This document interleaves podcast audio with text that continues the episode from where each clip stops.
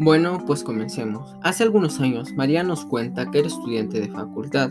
Previo a eso había padecido una grave infección respiratoria, pero se lo lograron quitar gracias a antibióticos y antiinflamatorios, por lo cual su familia se hizo de la costumbre de tener a libre disposición esos medicamentos, además de no etiquetarlos, lo cual empeoró la situación más adelante.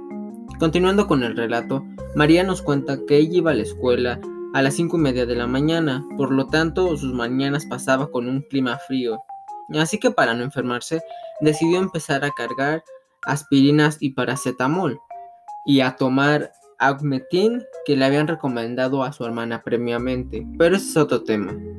Bueno, además del Augmentin, María empezó a tomar las aspirinas, cosa que se enteró mucho después a través de una opinión médica.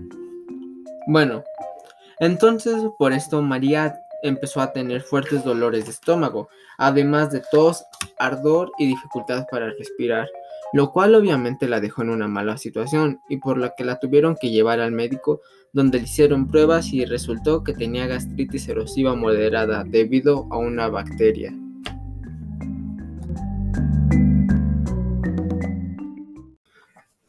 Bueno, esta fue la historia de María.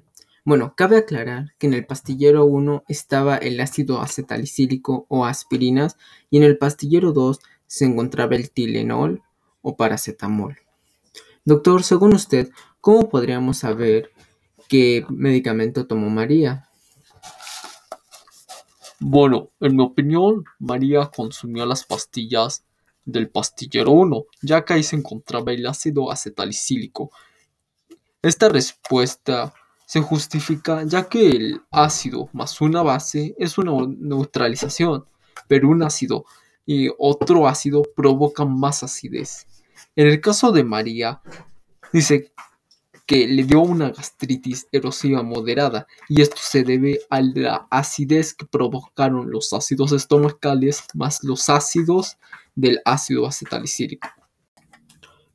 Esto lo podemos comprobar con el experimento del vinagre y el bicarbonato, ya que al ser un ácido y una base respectivamente, estos se neutralizan.